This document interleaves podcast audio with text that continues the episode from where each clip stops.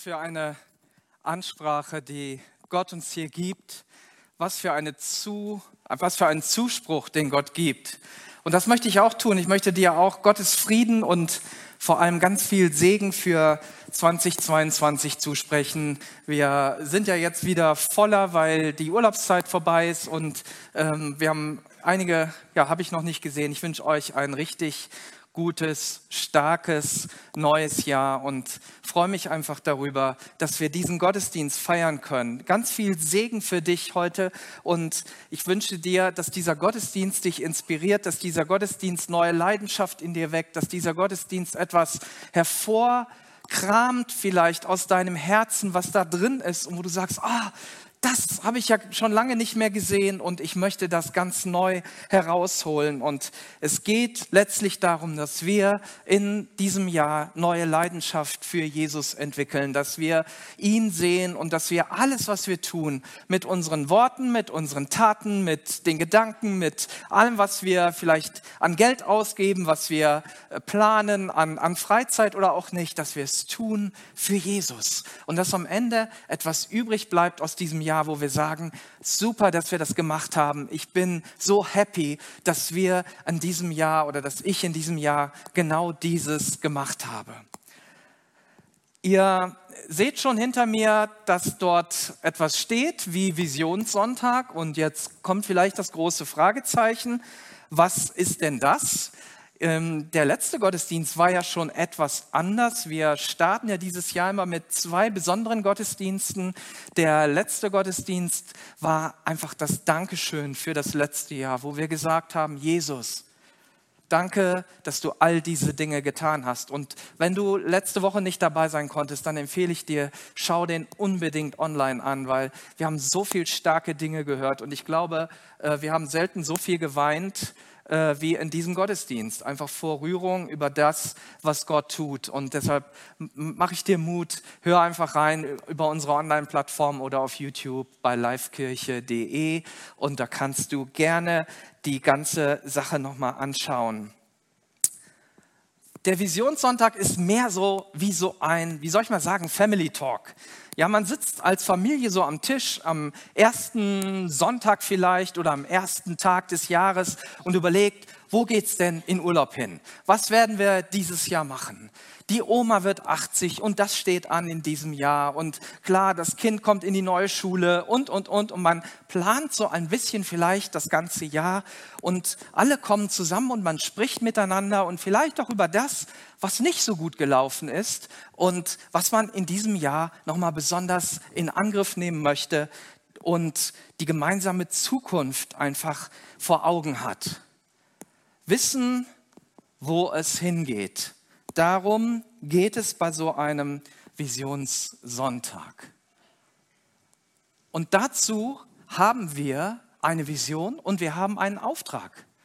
Und die Frage ist, braucht man denn sowas als Kirche? Braucht man einen Auftrag? Braucht man eine Vision? Ich hoffe, ich werde das gleich gut beantworten können. Aber im Grunde geht es vor allem erstmal um ein Ziel, was wir gemeinsam ansteuern. Ich weiß nicht, wie du das machst, wenn du dein Auto vom Parkplatz fährst und dann überlegst, ach, ich fahre jetzt einfach mal so ein bisschen durch die Gegend. Ne, wir, wir fahren mal, cruisen mal so ein bisschen herum und äh, dann wirst du fest, schnell feststellen, dass du sehr viel Zeit, sehr viel Energie verbrauchst, aber nirgendwo ankommst. Das, es wird kein Ziel geben, wenn du einfach nur herumfährst. Vielleicht fährst du sogar im Kreis und sagst, hier war ich schon mal. Das kommt mir bekannt vor. Oh, komisch, dass ich hier schon mal war. Vielleicht ist es auch ein Riesenspaß, den du hast und du sagst, Mensch, toll, ich bin den ganzen Tag unterwegs gewesen mit meinem Auto, habe dreimal getankt und äh, jetzt, ja, jetzt äh, bin ich wieder glücklich zu Hause angekommen. Aber im Grunde hast du nichts erreicht. Und es ist wichtig, dass wir gucken, wo stehen wir und wo wollen wir hin.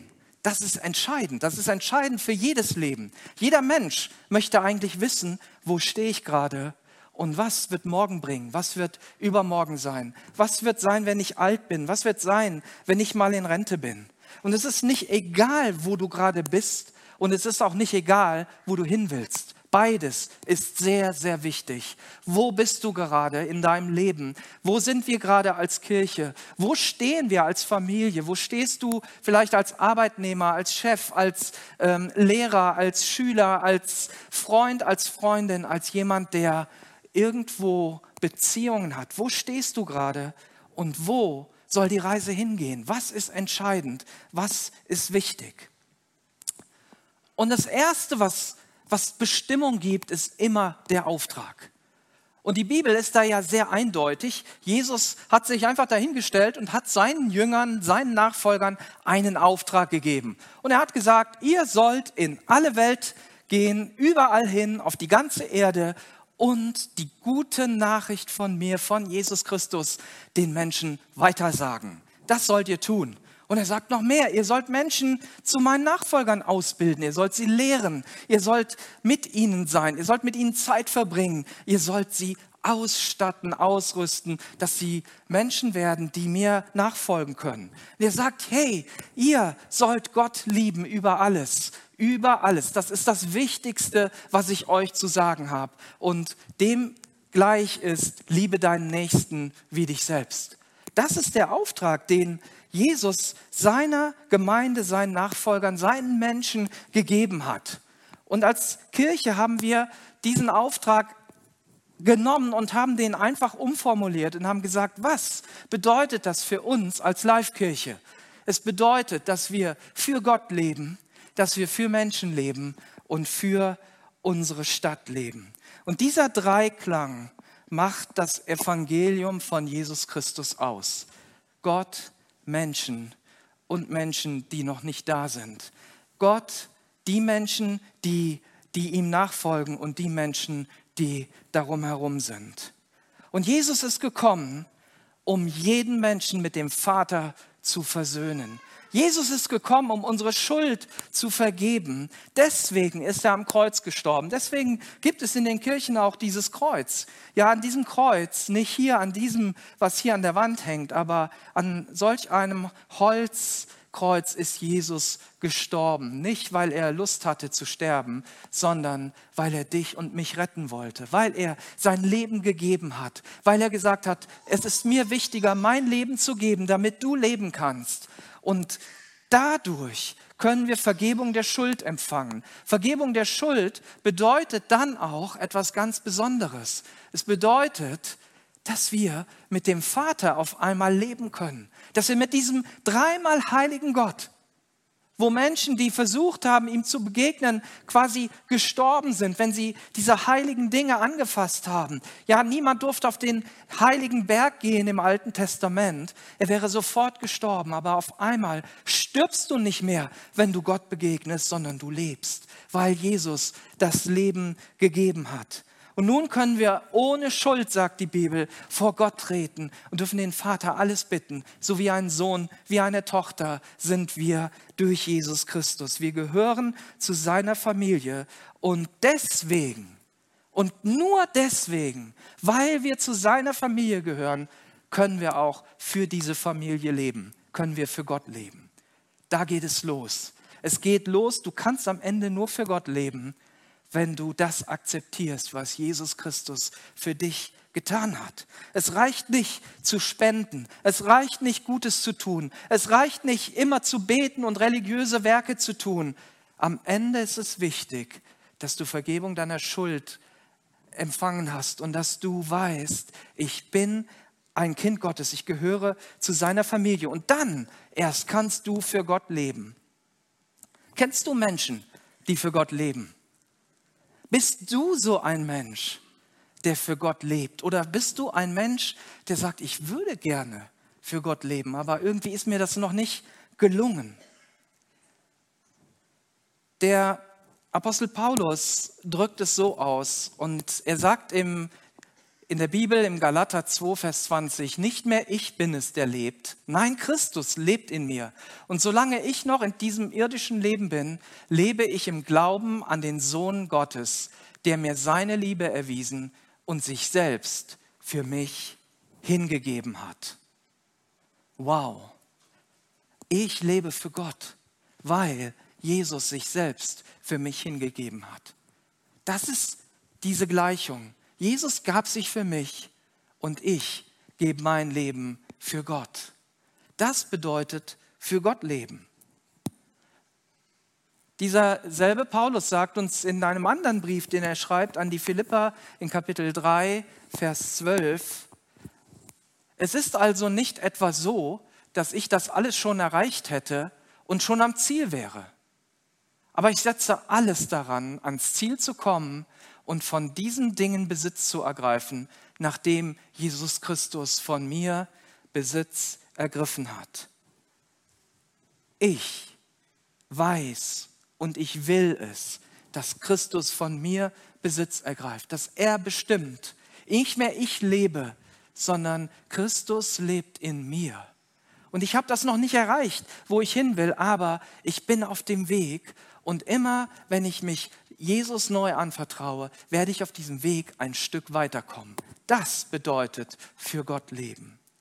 Für Menschen leben bedeutet, dass wir sehen, wie Jesus als das große Vorbild unseres Glaubens mit Menschen umgegangen ist. Was sein Wunsch, was seine Absicht ist für uns Menschen. Jesus sammelte zwölf Jünger um sich herum, zwölf Nachfolger, also Menschen, die ihm so überall hin mit nachgefolgt sind. Und er lebte in enger Gemeinschaft mit ihnen. Und er hat ihnen demonstriert, was es bedeutet, mit Gott in Gemeinschaft zu leben. Stell dir vor, der Sohn Gottes, der vom Himmel gekommen ist, nimmt sich Zeit für zwölf Menschen, die scheinbar wahllos ausgewählt worden sind, die scheinbar nicht die Qualifikation dafür haben, Gottes große Leute zu sein, irgendwelche Leute, die etwas darstellen, mit denen verbringt er Zeit. Und das ist das Vorbild, was Gott für uns hat. Zeit mit unseren Menschen zu verbringen oder mit den Menschen zu verbringen, die ein Interesse daran haben, Jesus nachzufolgen.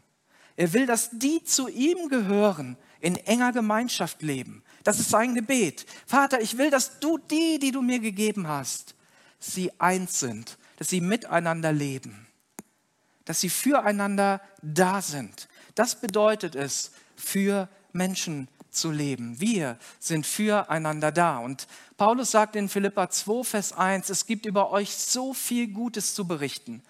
Als Menschen, die mit Christus verbunden sind, ermutigt ihr euch gegenseitig und seid zu liebevollem Trost bereit. Man spürt bei euch etwas von der Gemeinschaft, die der Geist Gottes bewirkt und herzliche, mitfühlende Liebe verbindet euch. Wir wollen eine Kirche sein, die das lebt.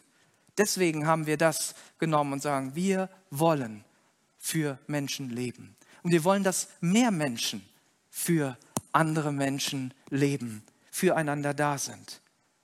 Wir wollen eine Kirche sein, die das lebt. Und deswegen werden wir auch, das werden wir wahrscheinlich so im Laufe des Jahres immer mehr betonen und auch so herausarbeiten, sagen, in welcher Weise wollen wir zusammenleben, mit welchen Werten sind wir unterwegs.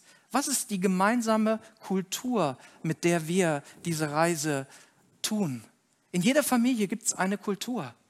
Da gibt es vielleicht die Kultur, die nicht ausgesprochen wird, dass man am Abend um 18 Uhr vielleicht gemeinsam Abend isst.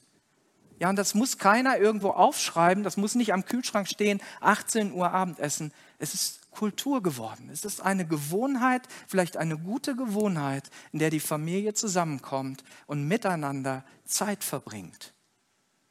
Und solche guten Dinge wollen wir fördern, stärken.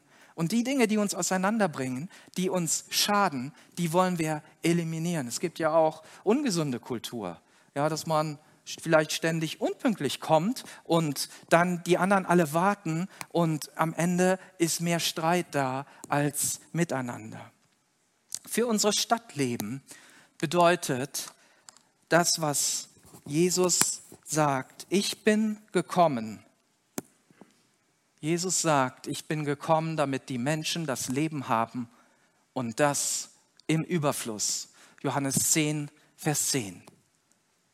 Jesus ist gekommen, damit alle Menschen das Leben haben Und dieses Leben sollen sie überfließend haben. Nicht der eine einen Tropfen, der nächste zwei Tropfen und der nächste drei und der, der andere kriegt schon ein Glas und manche haben vielleicht sogar einen ganzen Tankwagen voll. Nein, du sollst unendlich viele Tankwagen voll haben. Jeder Mensch soll Leben im Überfluss haben, mehr als du für dich gebrauchen kannst und verbrauchen kannst, damit dieses Leben aus dir rausfließt, in andere hinein. Darum geht es Gott, dass wir überfließen, dass wir nicht nur eine gute Beziehung mit Gott haben, eine gute Beziehung miteinander, sondern dass diese gute Beziehung zu Gott und uns eine gute Beziehung zu Menschen hervorruft und eine verändernde ähm, Beziehung hervorruft. Wir wollen konkret für Gott, für Menschen und für unsere Stadt leben. Und das drücken wir durch unsere Vision aus. Die Vision beschreibt, wie wir das machen, weil das ist gar nicht so einfach. Du kannst ja sagen, ja, für unsere Stadt leben, hm, wie mache ich denn das jetzt? Und wir haben ähm, uns Gedanken gemacht. Und Gott hat sich übrigens auch Gedanken gemacht für unsere Kirche, wie wir das konkret machen sollen. Und er hat uns einen Auftrag dazu gegeben oder ein Bild gegeben.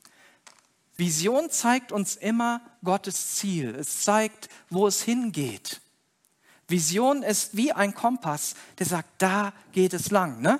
Du hast deinen Standort und du stehst hier und dann machst du Google Maps auf und du hast dein, dein Ziel da eingegeben und dann siehst du, ah, da geht es lang. Das ist der Plan, wie wir dahin kommen.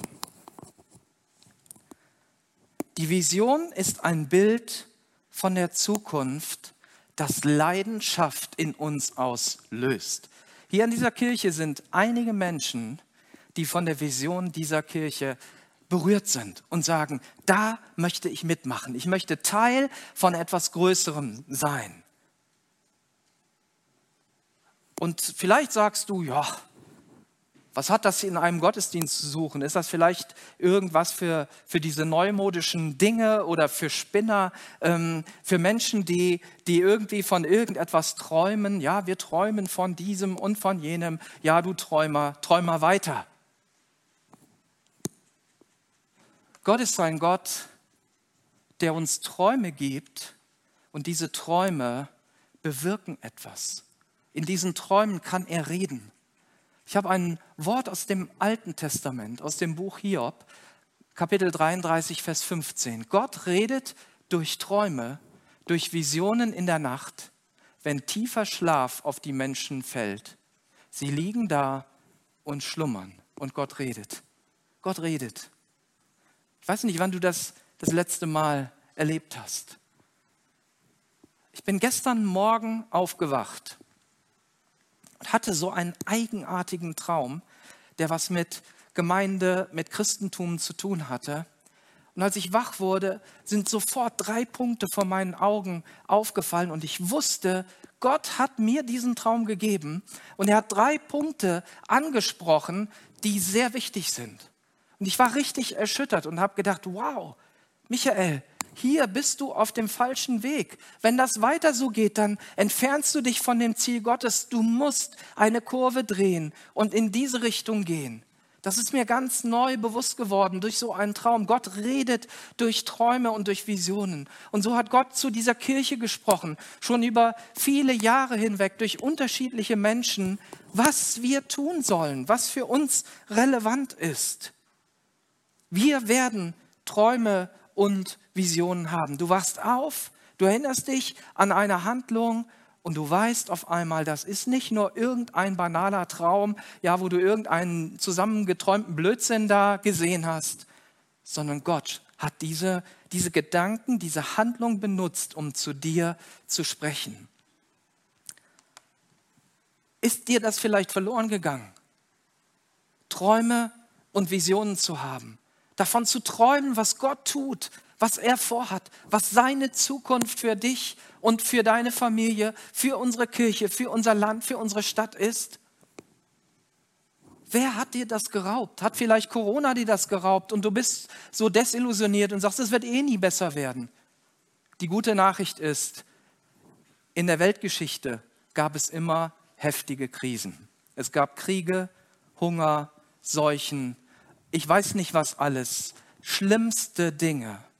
Und immer wieder haben die Menschen es geschafft, sich auf die Zukunft zu fokussieren. Und die gute Nachricht ist, wir werden das auch schaffen. Auch wenn Corona uns gerade noch zu blockieren scheint und noch so das Netz über uns gelegt hat und wir denken, ha, wir können gar nicht so, wie wir wollen. Jawohl, Gott macht uns schon bereit für den nächsten Schritt und du wirst sehen, es wird weitergehen. Wir werden großartige Dinge erleben. Es ist nicht das Ende. Es ist auch noch nicht die Endzeit, wo, wo jetzt alles zu Ende geht. Wir sind dieser Zeit näher. Und vielleicht wird das ein oder andere eintreten, was in der Bibel genannt ist. Aber wir sind noch nicht am Ende, sondern unsere Reise geht weiter. So lange, bis Jesus wiederkommt oder so lange, bis wir von dieser Welt gehen. So lange geht unsere Reise weiter. Und niemand wird Jesus aufhalten. Er sagt, niemand wird mich stoppen, meine Gemeinde zu bauen. Ich werde das tun. Selbst nicht die Pforten der Hölle können das machen. Ist das nicht großartig? Und wenn dir jemand was geraubt hat, dann nimm es dir zurück. Ja, man kann ja dem Dieb hinterherlaufen und sagen, gib mir das wieder her das gehört mir. Träume und Visionen zu haben, das hat Gott mir gegeben, das lasse ich mir nicht rauben, das lasse ich mir nicht wegnehmen. Die Vision der Live-Kirche, unserer Kirche hier, ist ein von Gott geschenkter Traum, der unsere Zukunft beschreibt und schon vorzeichnet, wo wir sein werden. Es ist mehr als ein Wunschdenken. Es ist mehr als eine Illusion. Es ist das klare Reden Gottes, was er uns Menschen gegeben hat, wo er das in Leiter hineingelegt hat oder in Menschen aus dieser Kirche, aber auch Leute von außen, die uns Dinge gesagt haben. Und diese Vision bringt uns an einen besseren Ort. Und dafür brauchen wir ein Bild. Wir müssen uns vorstellen können, wo es hingeht.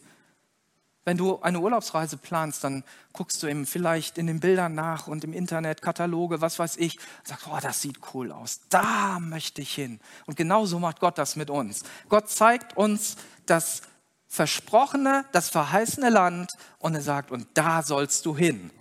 Leider ist die Reise dahin nicht immer so einfach, das wissen wir, aber Gott ist mit uns. Wenn Gott uns ein Bild für morgen gegeben hat, dann lässt uns das leidenschaftlich werden. Dann werden wir heute leidenschaftlich. Wenn du ein Bild für morgen hast, wirst du heute anfangen, Leidenschaft zu entwickeln und zu sagen, ich bin dabei.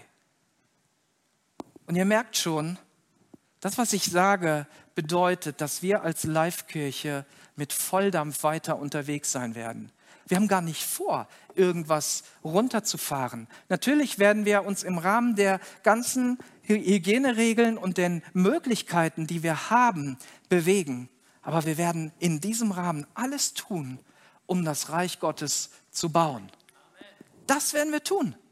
Und wir werden dann nicht, nicht mehr, ja, manche Leute sagen, ja, dann müsst ihr da noch ein bisschen vorbildlicher sein als vielleicht der Aldi oder äh, das Restaurant nebenan. Lass uns doch noch ein bisschen mehr Regeln einführen und noch weniger machen, damit wir gute Vorbilder sind. Gute Vorbilder werden wir dadurch, dass wir Jesus Christus in dieser Gesellschaft verkündigen, dass wir leben, wie Jesus lebt und nicht indem wir irgendwelche Regeln einhalten. Das hat noch nie funktioniert. Regeln haben Menschen noch nie näher zu Gott gebracht, sondern immer die Liebe, immer die Leidenschaft, immer das Zeugnis eines Menschen, der sagt, das habe ich mit Gott erlebt. Der Glaube, der in uns ist, das hat immer Menschen zu Gott gebracht. Und deswegen wollen wir viel säen.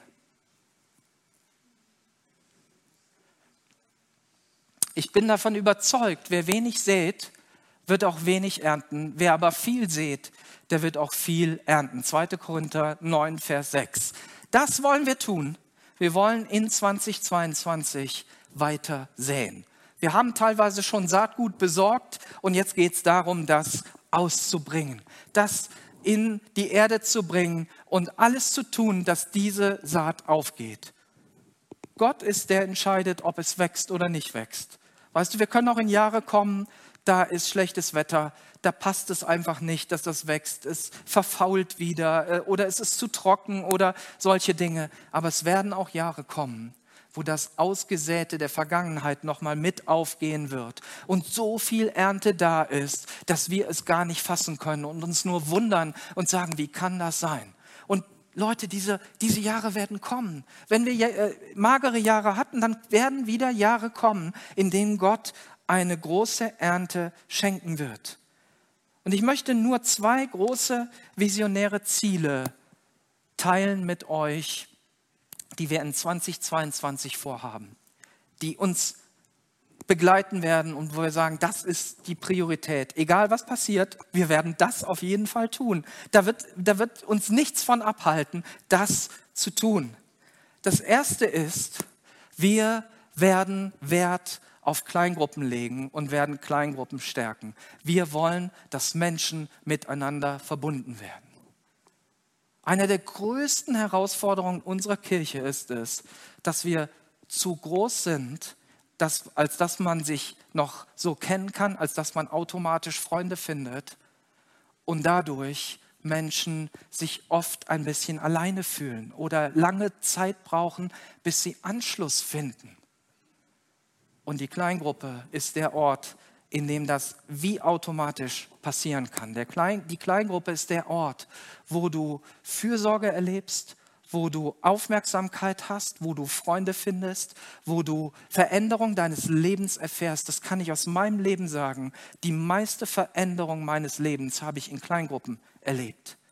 Ich habe viele, viele, viele Jahre in Kleingruppen verbracht mit unterschiedlichen Menschen und wir haben immer füreinander gebetet, immer die Herausforderungen miteinander geteilt. Und dort habe ich von Menschen gelernt und andere haben von mir gelernt. Wir leben in einer Phase gerade, einer gesellschaftlichen Phase, wo Corona-Folgen schon sichtbar werden. Und diese Folgen sind Entfremdung, Entwurzelung. Manche sind zwei Jahre nicht mehr hier gewesen. Lasst uns ihnen nachgehen. Lass uns nicht einfach sagen, es ist egal, dass jemand zwei Jahre oder anderthalb Jahre nicht mehr gekommen ist, sondern wir wollen einfach fragen, wie es ihnen geht. Und das kann jeder von uns tun, dem das auffällt. Wir haben zu tun mit Streit, mit Trennungen, wir haben zu tun mit Gewaltausbrüchen. Das ist nicht nur auf der Straße, sondern auch in den Familien. Unternehmen, soziale Einrichtungen und Kirchen, Gemeinden stehen vor dem Aus. Ich kenne mehr Gemeinden, die gerade überlegen, zuzumachen, als solche, die überlegen, was Neues aufzumachen. Weil sie sagen, Corona hat uns so zugesetzt. Und eine Sache ist auch klar, du wirst bei irgendeinem psychologischen Dienst keinen Termin mehr kriegen, egal in welcher Altersgruppe du gerade bist und welches Problem du hast die sind überrannt. Also wenn du einen guten Job suchst, werd irgendwie in diesem Bereich der Lebensberatung tätig.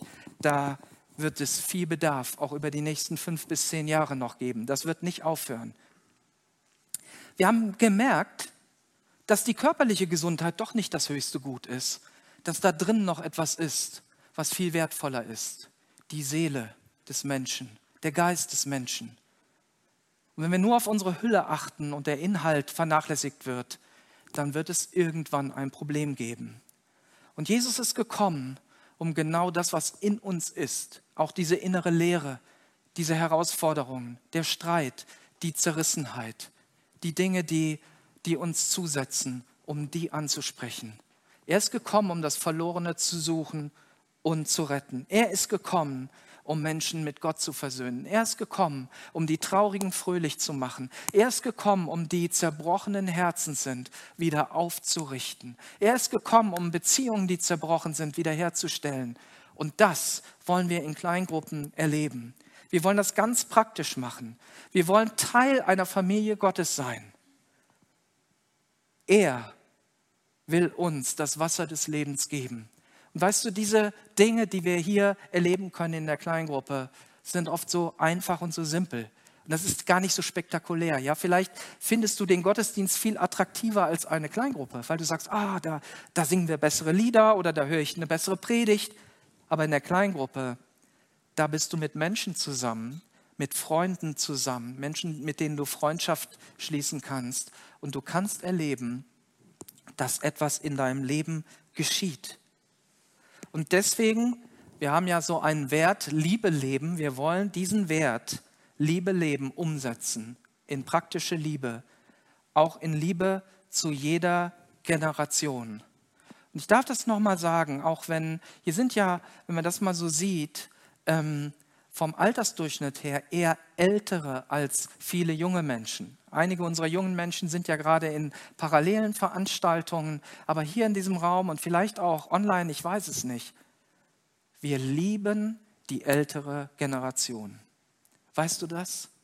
Wir lieben die jungen Leute, aber wir lieben auch die ältere Generation, weil die ältere Generation Väter und Mütter sein können, weil die ältere Generation diejenigen sind, die erzählen können, was sie über Jahrzehnte mit Jesus Christus erlebt haben. Und das brauchen junge Menschen.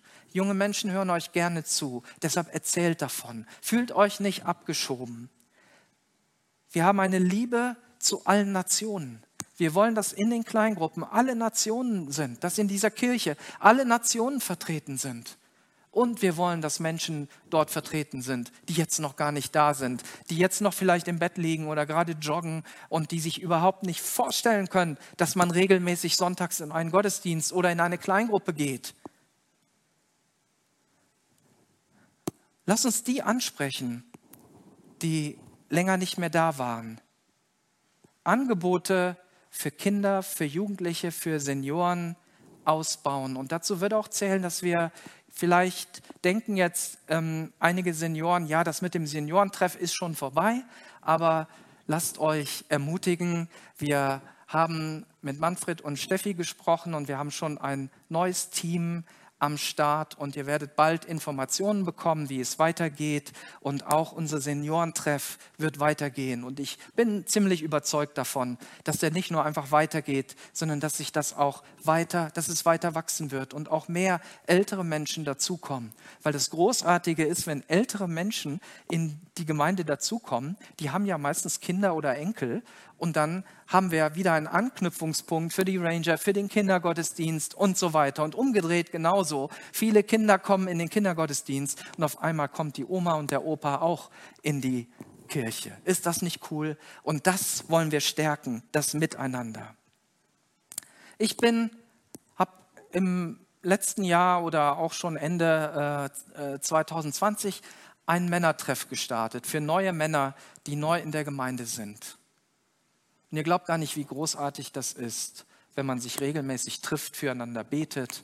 Wir haben jetzt in dieser Woche noch zusammengesessen. Jeder hat einen Vers gehabt und wir haben über jeden Einzelnen gebetet für das, was uns ja so im kommenden Jahr erwartet. Und das kannst du durch nichts ersetzen. Das erlebst du nicht im Gottesdienst, das erlebst du nicht im Jugendgottesdienst, nicht bei den Senioren oder sonst wo. Das erlebst du nur in der Kleingruppe. Und deshalb mache ich dir Mut. Wir haben richtig gute Leute am Start, die diese Kleingruppen voranbringen wollen und die sagen, hey, wir unterstützen euch dabei. Wenn du sagst, ich will Teil einer Kleingruppe werden oder ich würde gerne eine leiten, dann lass es uns einfach wissen. Du kannst das auf eine Kontaktkarte schreiben, du kannst das uns mailen, du kannst uns ansprechen. Es gibt so viele Möglichkeiten, da was in Gang zu bringen und natürlich werden wir euch weiter informieren, wie das weitergeht. Und jetzt werde ich nur noch ein, zwei Worte dazu sagen. Aber dann wird Felix noch ähm, ein paar Worte mit uns teilen zum Thema Multiplikation. Das werden wir auch tun dieses Jahr. Wir werden dieses Jahr sicherlich nicht nur hier in Langenfeld Aktivitäten haben, sondern auch in Leverkusen. Wir werden Menschen und Teams vor allem erstmal multiplizieren und Kleingruppen. Wir werden erstmal viele Kleingruppen haben, viele Teams klar machen, damit die Power da ist, um auch an einem anderen Ort um Langenfeld herum Dinge für Jesus Christus zu tun. Und das geschieht ganz konkret in Leverkusen. Leverkusen wird in diesem Jahr noch, ja, also da wird, da wird so richtig, werden wir so richtig Fahrt aufnehmen. Und die Frage ist, warum brauchen wir Kleingruppen? Und Gottesdienste an einem anderen Ort? Ich kann dir das ganz kurz in zwei Sätzen beantworten. Weil Menschen aus einer anderen Stadt nicht zu uns kommen. Deswegen müssen wir zu ihnen. Kein Kind wird sich von Leverkusen auf das Fahrrad setzen und hier abends zum Neon-Gottesdienst kommen. Es sei denn, es ist schon irgendwie integriert. Keiner wird zu den Rangern kommen hier nach Langenfeld. Wir müssen die Ranger nach Leverkusen bringen. Ein Jugendgottesdienst muss in Leverkusen starten. Senioren, die in Leverkusen wohnen, kommen nicht einfach hier nach Langenfeld. Glaubt das mal nicht. Aber wenn in Leverkusen ein Angebot ist, dann werden sie kommen. Und wenn da Gottesdienste sind, werden mehr Menschen in einen Gottesdienst gehen. Und das ist doch das, was wir wollen. Und wir dürfen jetzt ein paar Minuten Felix Ronsdorf zuhören, der uns ein bisschen erläutern wird, wie das Ganze in Leverkusen laufen wird. Er hat schon ein Video vorbereitet und ich freue mich, dass wir das jetzt teilen dürfen.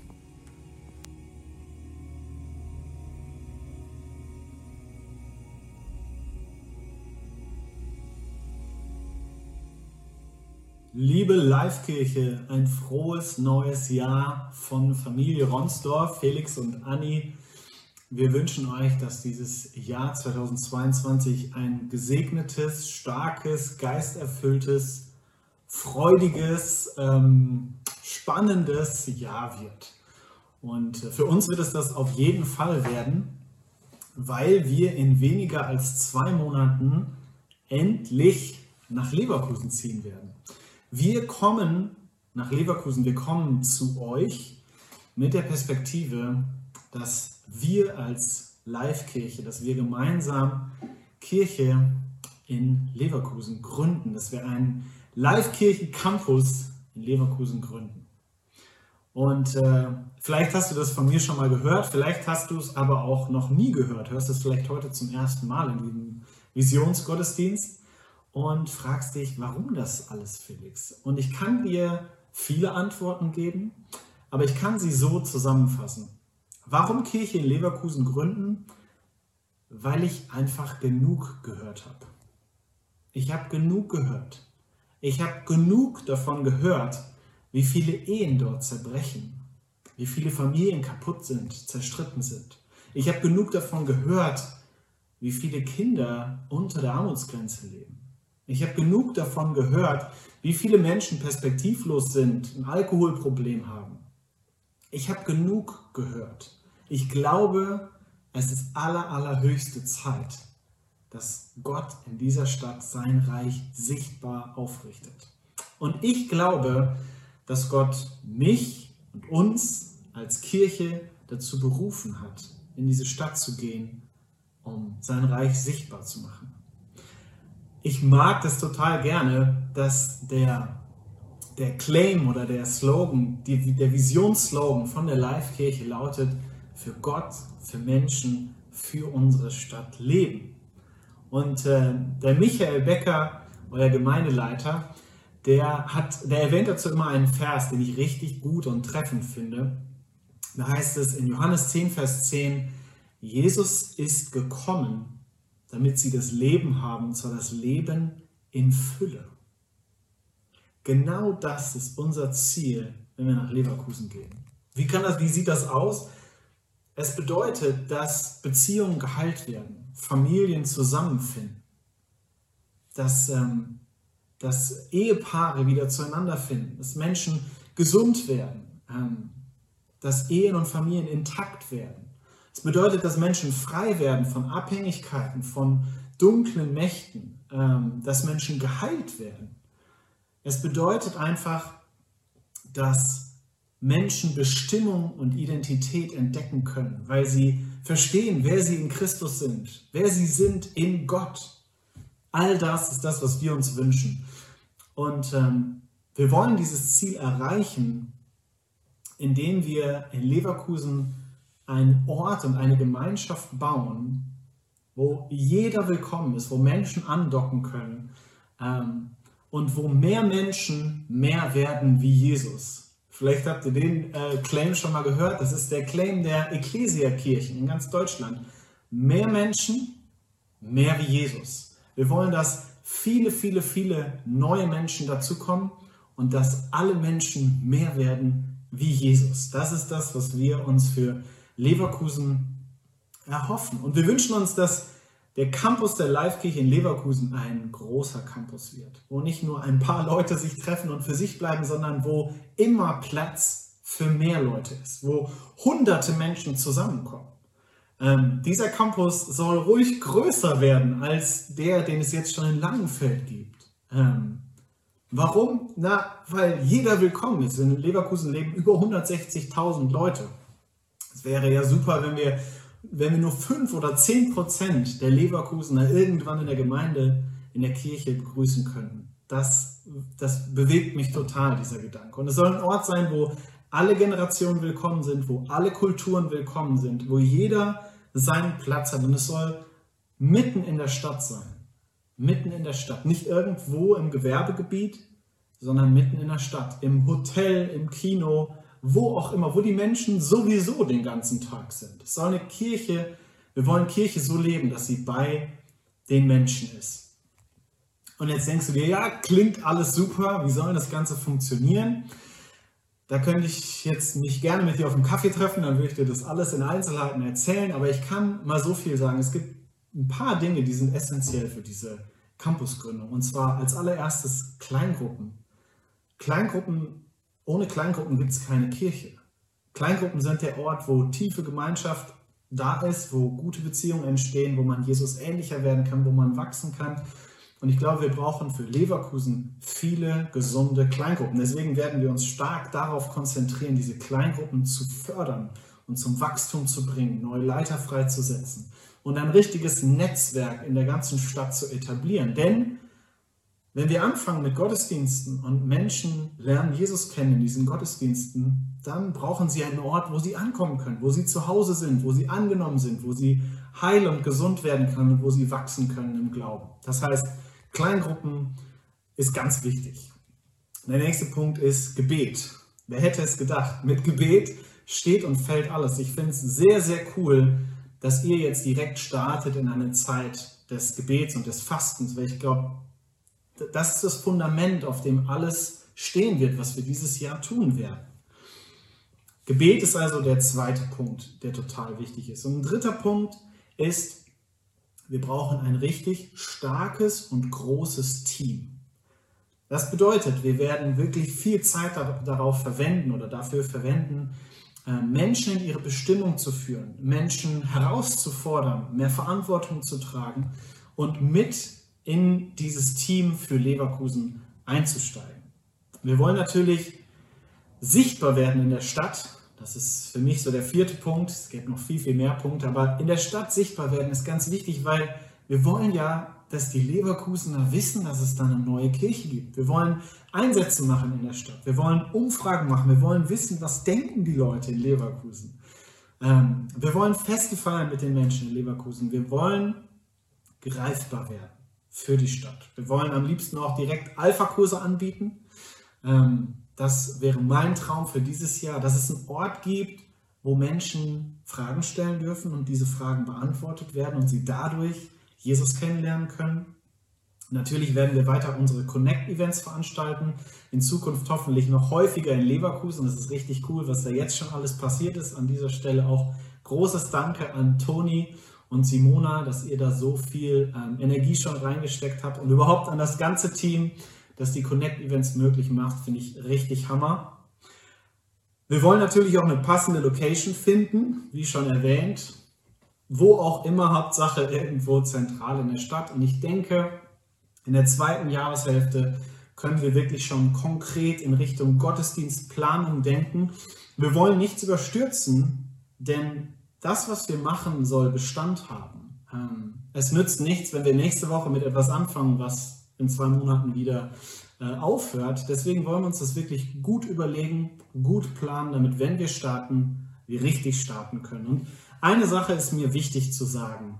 Ähm, zum Start dieses Jahres, wo viel ansteht für die Live-Kirche, es ist kein kleiner Schritt, es ist ein guter, richtiger Schritt, zu dem Gott uns ruft, aber es wird herausfordernd. Und deswegen möchte ich dir was sagen. Nicht Felix und Anni Ronsdorf gründen in Leverkusen jetzt einen Campus. Und auch nicht die Gemeindeleitung und auch nicht die Ältesten ähm, der Live-Kirche gründen einen Campus in Leverkusen, sondern die Live-Kirche, das bedeutet wir, das bedeutet du, der du da gerade im Gottesdienstraum sitzt und dich fragst, warum ich, ja genau du, oder du, der du das gerade an deinem äh, Laptop, Fernseher oder Handy guckst, jeder von euch, der sich zur Live-Kirche dazu zählt, du bist Teil dieser Mission. Du bist Teil dieser Campusgründung. Das machen wir gemeinsam. Wir können es auch nur gemeinsam. Und ähm, mir ist es wichtig, dass du, weil, äh, dass du, dass du, ja, dass du dir darüber klar bist. Wir brauchen wirklich jeden. Wir brauchen alle, die beten. Wir brauchen alle, die bereit sind, ihre Zeit zu geben. Alle, die bereit sind, ihre finanziellen Ressourcen zu geben. Wir brauchen Begleiter, wir brauchen Ehrenamtliche, wir brauchen Helfer, Planer, Prediger, Musiker, alle. Wir brauchen alle, jeden Einzelnen. Und ähm, wenn du dich fragst, wie du helfen kannst, wie du Teil dieser Mission, Teil dieser Vision werden kannst, dann will ich dir sagen, als allererstes bete, bete, dass Gott dein Herz anzündet für diese Kirchengründung in Leverkusen. Es, ähm, es ist nicht leicht, es ist vielleicht sogar herausfordernd, ähm, diese Vision anzunehmen, aber ich glaube, Gott legt sie uns als ganzer Kirche wirklich aufs Herz. Bete dafür, dass Gott auch dein Herz anzündet. Und dann bete gerne auch dafür, für die Menschen in Leverkusen, dass ihre Herzen vorbereitet werden, für das, ja, wie wir ihnen begegnen werden. Bete, dass viele, viele Menschen in die Gottesdienste kommen. Bete, dass viele Beziehungen entstehen zu Menschen, die keinen Plan von Kirche oder Gott haben. Ähm, und darüber hinaus gibt es ganz viele Möglichkeiten. Erzähl es Menschen, die in Leverkusen leben, was dort geschehen wird. Komm vorbei bei unseren Connect-Events. Werde Teil eines Teams in Langenfeld. Warum in Langenfeld?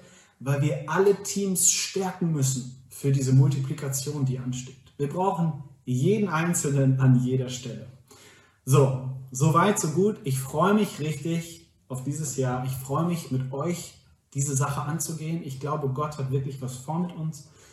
Und ähm, ich bin gespannt auf alles, was kommt. Und danke euch jetzt schon mal für alles, was ihr beisteuern werdet, was ihr tun werdet. Und bin gespannt auf dieses Jahr.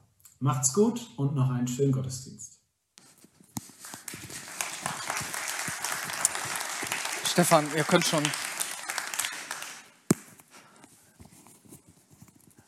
Ein, eine Sache ist bete. Und vielleicht weißt du gar nicht, wie du für Leverkusen richtig beten kannst. Eine großartige Möglichkeit ist der zweite, die zweite Woche unserer Fasten- und Gebetszeit. Wir haben 21 Tage Fasten und Gebet vor uns, startet jetzt am Montag um 19 Uhr und dann in der zweiten Woche beten wir die ganze Woche für Leverkusen. Wir haben das so auf dem Herzen, dass wir eine ganze Woche investieren wollen und sagen, wir wollen, dass an diesem Ort Gott zum Zuge kommt. Und äh, ihr dürft ja diese Dinge alle nochmal nachschauen. Wir haben ja das große Vorrecht, dass die Sachen alle aufgezeichnet werden. Und wenn euch da etwas angesprochen hat, dann melde dich einfach, frag einfach, sei mit dabei, kommt zu so einem Connect-Event. Ähm, da geht es einfach dann darum, die Vision nochmal zu erläutern, auch wie das Ganze läuft. Und äh, wir wissen natürlich, dass die aller, allermeisten, die hier zu dieser Kirche gehören, auch hier in Langenfeld bleiben werden. Und das soll ja auch so sein. Wir wollen ja nicht, dass dieser Ort hier leer wird, sondern wir wollen neue Menschen anziehen, die dort dienen und die sagen, ich bin für diesen Ort da. Und mein, meine Aufgabe jetzt noch ist es, mit uns gemeinsam zu beten und, und auch dich zu ermutigen, einen Schritt zu gehen. Ich weiß, dass es schwierig ist. Man fühlt sich oft am Anfang des Jahres so unter Druck gesetzt. Ja, da muss ich jetzt wieder was Neues machen und ich muss mir wieder ein Ziel setzen und ich muss dieses und jenes machen. Nein, darum geht es nicht. Wir wollen dich nicht unter Druck setzen, sondern dich ermutigen, etwas festzumachen. Jede größere Reise beginnt mit dem ersten Schritt. Wenn ich eine Urlaubsreise plane, dann sind das viele Schritte erstmal. Und dann setze ich mich vielleicht irgendwann ins Flugzeug und mache die große Reise. Aber vorher gab es viele kleine Schritte. Und dazu möchte ich dich ermutigen, dass du dieses Jahr einen weiteren Schritt machst in Richtung deiner Berufung, in Richtung etwas, wofür dein Herz brennt. Und vielleicht ist da auch der Schritt heute zu sagen, ich sage Ja zu Jesus. Ich weiß, dass ich Jesus brauche und irgendwie habe ich das immer gehört oder immer schon gewusst, aber ich habe nie verstanden, wie ich es machen soll. Für mich war der Schritt zu sagen, Herr Jesus, hier bin ich, nimm meine Schuld und meine Sünde, vergib mir, ich möchte dir gehören. Und ich würde gerne für uns beten und wenn du möchtest und sagst, ich möchte auch einen Schritt tun, darfst du einfach auch aufstehen als ein Zeichen, dass du sagst, Gott, hier bin ich. Jesus, ich bete darum, dass ich und jeder Einzelne, der heute diesem Gottesdienst, der Teil dieses Gottesdienstes ist, egal ob hier oder zu Hause oder auch im Nachhinein, wenn das jemand im Nachhinein hört, Jesus, dass jeder Einzelne einen Schritt auf dich zumacht. Und wir erkennen, dass es sich lohnt, den Samen auszustreuen, den du uns in unsere Hände gelegt hast. Dass da der Geist Gottes ist in uns. Dass Christus in uns ist, der größer ist. Und ich bete gerade für die, die Christus noch nicht in ihrem Leben haben, die Christus noch nicht aufgenommen haben, dass sie heute sagen, Jesus, komm in mein Leben, ich will dir nachfolgen. Und die, die das schon gemacht haben, vielleicht schon vor 30, 40, 60 Jahren, sie heute sagen, Jesus, komm in mein Leben, ich will dir nachfolgen, ich will mit dir gehen die vielleicht letzten Meter meines Lebens oder das, was noch vor mir ist. Jesus, wir wollen mit dir gehen. Wir wollen, dass du uns führst. Wir wollen, dass viel Frucht entsteht, dass viele Kleingruppen entstehen, dass in Leverkusen eine stark, das starke Gottesdienste, starke Kleingruppen dort entstehen. Herr, aber auch in anderen Städten und dass mehr Menschen werden wie du. Mehr Menschen, mehr wie Jesus. In Jesu Namen. Amen.